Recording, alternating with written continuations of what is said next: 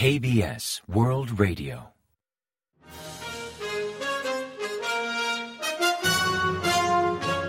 Informativo de KBS World Radio. Bienvenidos un día más al informativo de KBS World Radio. Les habla Javier Castañeda y tras el saludo les avanzamos los principales titulares del día 16 de noviembre. El presidente Jun regresa de su viaje por el sudeste asiático. Los presidentes de Corea del Sur y de China celebran una cumbre en Bali.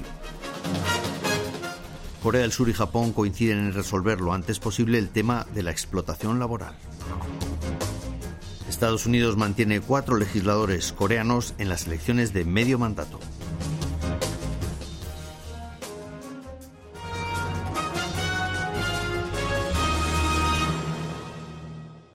Y tras el avance de titulares les ofrecemos las noticias. Tras finalizar su viaje de seis días por el sudeste asiático, el presidente Yoon Suk-yeol regresó a Seúl a primera hora de la mañana del miércoles 16. En Camboya, su primera parada, Yoon participó en la cumbre de ASEAN que tuvo lugar del 11 al 13 de noviembre en Phnom Penh, la capital, donde presentó la nueva estrategia del Indo-Pacífico de Corea del Sur, centrada en crear una región libre, próspera y en paz.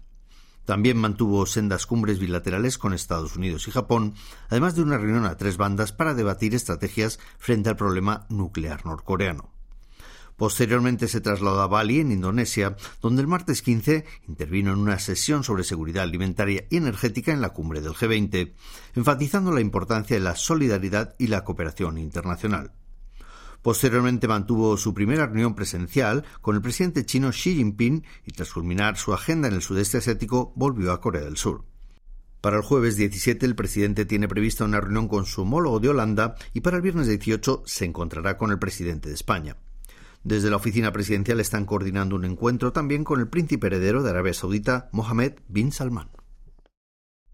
El presidente de Corea del Sur, Yoon Suk-yeol, se reunió el martes 15 con el presidente de China, Xi Jinping, en paralelo a la cumbre del G20 que se celebra en Bali, en Indonesia.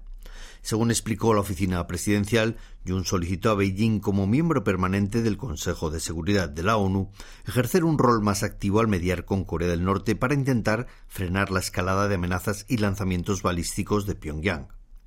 El mandatario de China respondió que el problema de la península de Corea afecta tanto a Beijing como a Seúl y enfatizó la importancia de mantener la paz en la zona, aunque también solicitó al gobierno de Corea del Sur una mayor proactividad al buscar fórmulas para mejorar las relaciones intercoreanas.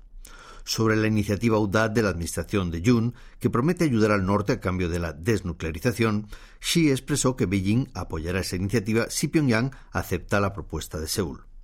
Durante unos 25 minutos, ambos líderes también destacaron el aumento de los intercambios y la cooperación bilateral desde el año 1992, cuando ambos países comenzaron a tener trato diplomático y se comprometieron a mejorar sus relaciones bajo los principios de respeto mutuo y reciprocidad, priorizando el interés común. Jun también propuso celebrar periódicamente un diálogo de alto nivel entre ambos países para superar en conjunto los múltiples retos actuales como la pandemia, la recesión económica o el cambio climático. El presidente Xi Jinping compartió esta iniciativa y propuso establecer un sistema de diálogo con altos funcionarios y también con expertos del sector privado para llegar a mejores soluciones. La oposición ha calificado como pobres los resultados del reciente viaje del presidente Yoon Suk-yeol al sudeste asiático. Park Hong-gun, líder parlamentario de Dominju, criticó el miércoles 16 que el viaje presidencial no ha generado avances en las políticas del Ejecutivo en cuanto a medidas de cooperación e intercambio con países del sudeste asiático ni de Asia Central, y tampoco ha mejorado en nada los problemas históricos con Japón, resaltando que la actitud del mandatario durante la cumbre con el primer ministro japonés Fumio Kishida fue hasta humillante. En cuanto a la reunión con Biden, el principal opositor calificó de mera retórica sus palabras, mientras que Jun se limitó a escuchar la postura de Washington sobre la ley antiinflación sin lograr ningún cambio. En tanto, el oficialista Poder del Pueblo ensalzó el viaje presidencial al considerar que sirvió para eliminar los trombos en las arterias de la diplomacia surcoreana. La oficina presidencial anunció el miércoles 16 que ha forjado una atmósfera positiva en la cumbre Corea-Japón celebrada en Phnom Penh, en Camboya, el día 13, para intentar resolver lo antes posible el problema de la compensación por explotación laboral. Un alto funcionario de la oficina presidencial explicó en sesión informativa el día 16 que el presidente Yoon Suk-yeol y el primer ministro japonés Fumio Kishida celebraron su primera cumbre oficial, donde debatieron abierta y francamente sobre el tema norcoreano y los principales problemas regionales y globales.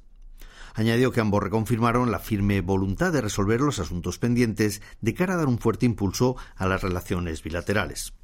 La compensación para los surcoreanos sometidos a explotación laboral por las compañías japonesas durante la Segunda Guerra Mundial es una gran barrera en el desarrollo de las relaciones entre Corea del Sur y Japón. Los cuatro legisladores de origen surcoreano que integran la Cámara de Representantes de Estados Unidos fueron reelegidos en las elecciones de medio mandato en dicho país. Así, la republicana Michelle Park Steele confirmó su victoria el martes 15, al igual que previamente lo hicieron los demócratas Andy Kim y Marilyn Strickland, así la republicana Young Kim. Este resultado llega una semana después de las elecciones por la demora en el recuento de votos por correo. La reelección de estos políticos corrobora la influencia de la comunidad surcoreana en Estados Unidos, sobre todo en el caso de Andy Kim, ex asesor del Consejo de Seguridad Nacional de la Casa Blanca, que ahora ocupa un escaño en el Congreso estadounidense por tercera vez. En tanto, Michelle Park Steele, Marilyn Strickland y John Kim confirman el asiento del Capitolio por segunda vez. Alejandro Mayorkas, el secretario de Seguridad Nacional de Estados Unidos, aludió a China, Rusia y a Corea del Norte como los principales responsables de la creciente amenaza cibernética. En un documento presentado el día 15 ante el Comité Parlamentario de Seguridad Nacional, Mallorca señaló que Estados Unidos se enfrenta a una amenaza sin precedentes por ataques cibernéticos que apuntan a infraestructuras clave, a los que se suman los reiterados intentos de desestabilización de países enemigos y el auge del extremismo violento en Estados Unidos. Según explicó, los delincuentes cibernéticos de Rusia, China, Irán o Corea del Norte desarrollan tácticas cada vez más sofisticadas para atacar entidades financieras, hospitales y redes eléctricas de Estados Unidos que interfieren en la vida cotidiana de sus ciudadanos. Mallorcas también aludió al desarrollo y al uso de armas químicas por parte de sus enemigos, que tildó de futura amenaza para Estados Unidos. Finalmente explicó que Washington vigilará más de cerca los intentos de uso de armas químicas en su territorio. El Ministerio de Exteriores confirmó el martes 15 haber recibido quejas de una embajada extranjera en Seúl por la publicación de los nombres de las víctimas de la tragedia de Itaewon divulgados por Mindul News. La Cancillería dijo haber transmitido las quejas a dicho medio y ordenó adoptar las medidas pertinentes sin especificar qué país profirió las quejas.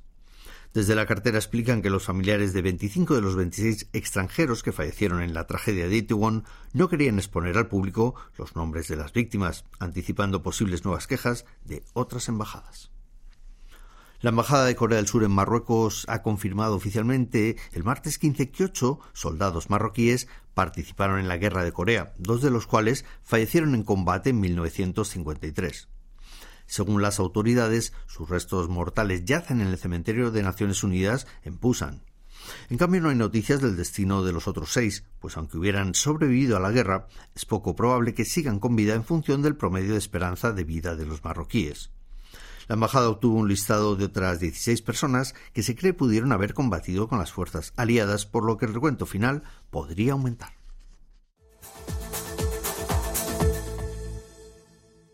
Y ahora pasamos a ofrecerles el pronóstico del tiempo. Para el jueves 17 se espera un día nublado en todo el país, pero al ser nubes de evolución diurna podría despejarse al mediodía.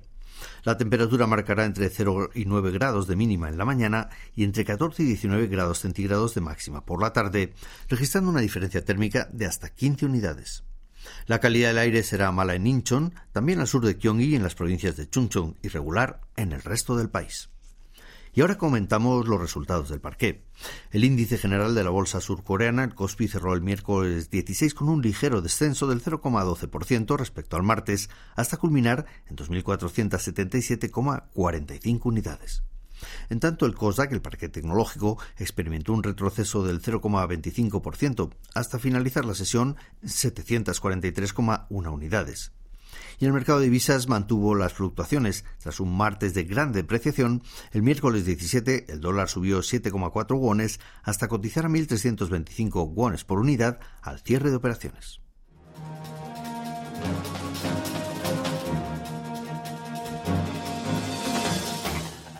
Y hasta aquí el informativo de hoy. Gracias por acompañarnos y sigan en la sintonía de KBS World Radio.